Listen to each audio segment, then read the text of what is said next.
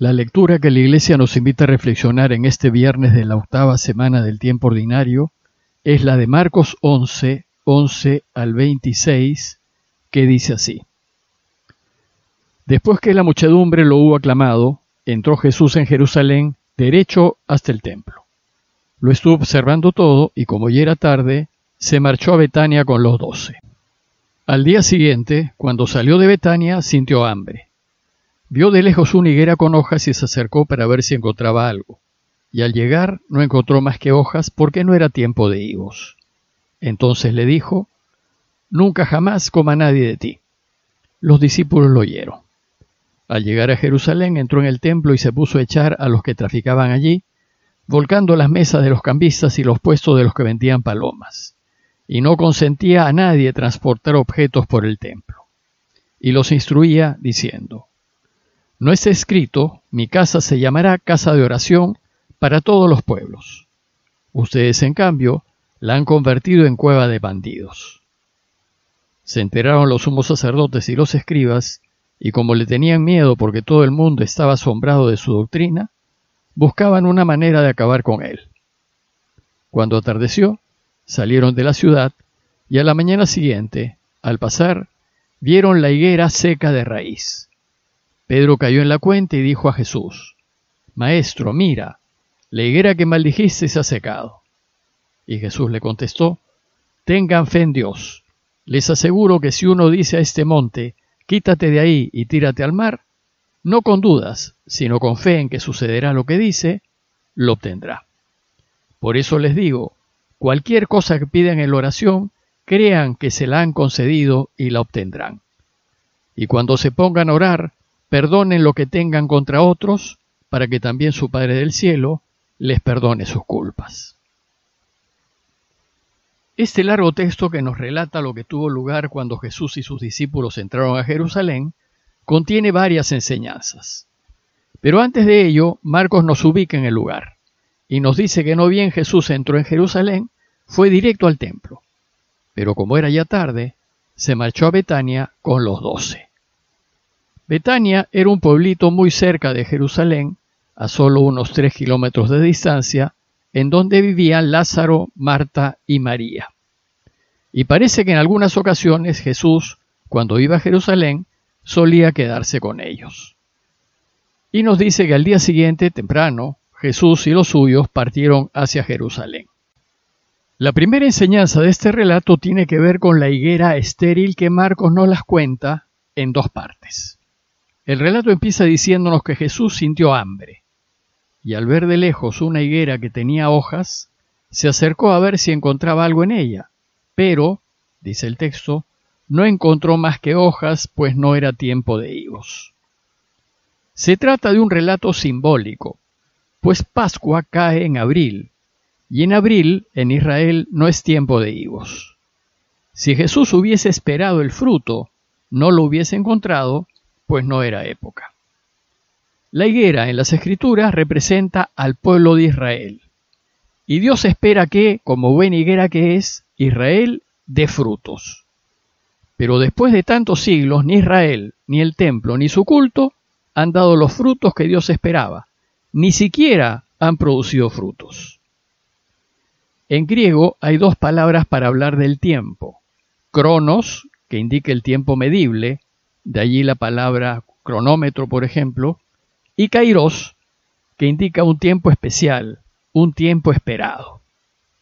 En este texto Marcos dice que no era tiempo de higos, pero al decir tiempo no usa la palabra cronos para referirse a la estación de la cosecha, que era lo lógico, sino a la palabra griega kairos, para referirse a que debiendo Israel estar listo, maduro, preparado para la venida del Mesías, no lo estaba. El texto dice que Jesús solo encontró hojas, apariencias, adornos. Israel solo se preocupó de las formas, de ser bien visto, de lo externo, de quedar bien. Entonces Jesús se molesta, pues Israel no ha mostrado frutos de conversión, sino solo hojas. Y el texto nos dice que maldijo Liguera con palabras muy duras que nunca jamás nadie coma fruto de ti. Estas palabras de Jesús muestran su decepción ante la respuesta casi inexistente de Israel.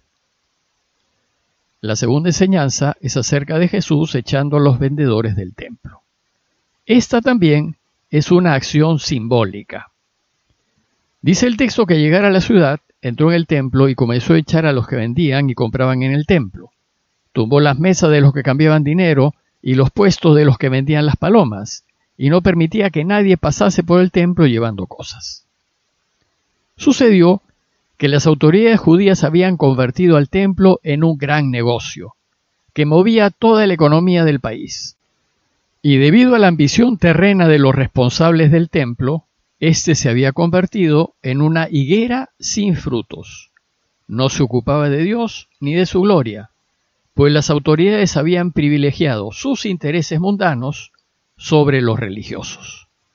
No daba frutos de justicia ni de preocupación por el prójimo, que es el corazón de la ley. Y finalmente, era sólo hojas y su culto y sus ceremonias, fastuosas y solemnes, estaban vacías y sólo eran fachada, apariencias. Entonces, con el gesto de echar a los vendedores, Jesús desea mostrar la necesidad de devolverle al templo su verdadera función, la de unir al pueblo con Dios. Poner pues fin al culto externo del templo y restaurar el verdadero culto, el del corazón. Pero la interrupción de la actividad económica del templo era un acto grave que afectaba a sus arcas, especialmente en tiempos de peregrinación, y esto, finalmente, le costó la vida.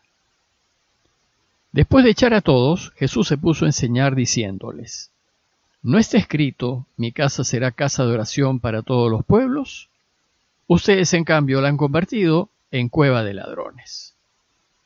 Como lo hizo seis siglos antes el profeta Jeremías, aquí Jesús explica lo que acaba de hacer, apelando a la escritura para justificar su acto y denuncia públicamente a las autoridades judías responsables del templo. Para Jesús, las autoridades han perdido la brújula y se han alejado de los deseos de Dios.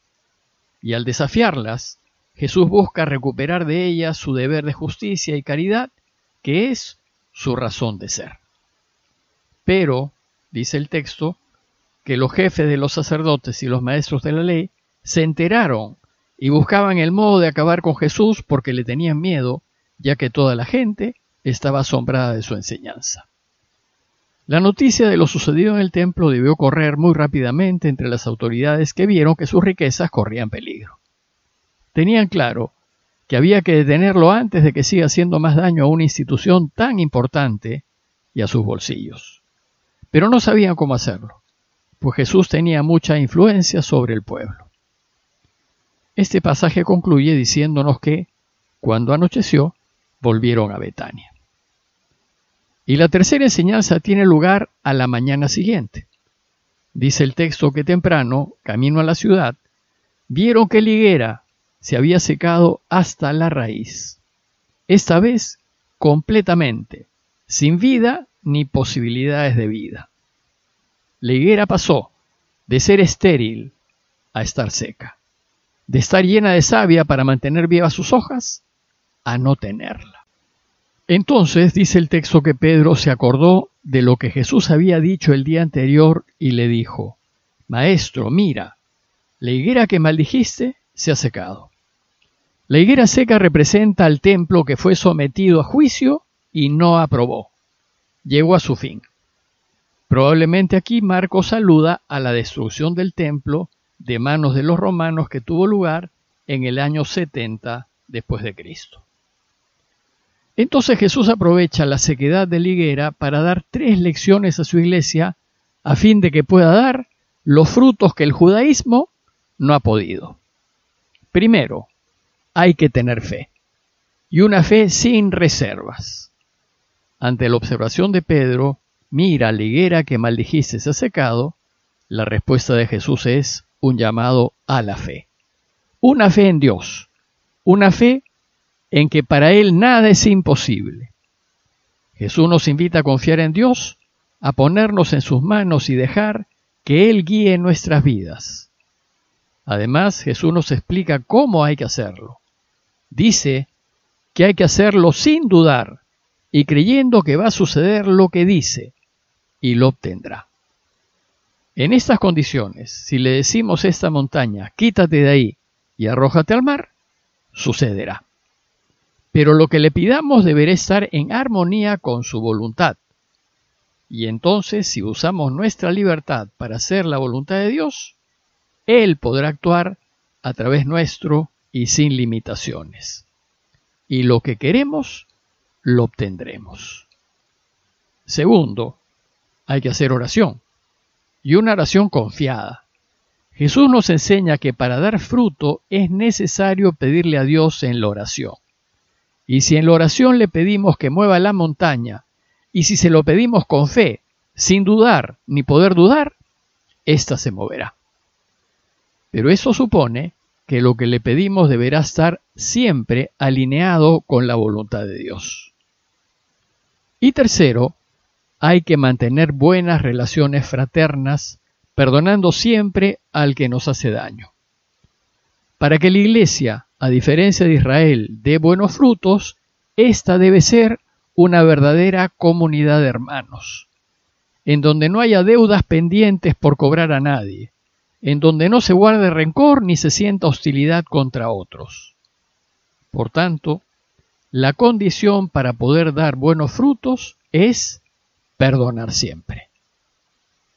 Pidámosle pues al Señor su gracia para buscar hacer siempre y en todo su voluntad, de modo que lo que le pidamos con fe en la oración, Él nos lo conceda. Y pidámosle su ayuda para que siempre estemos dispuestos a perdonar. Parroquia de Fátima, Miraflores, Lima.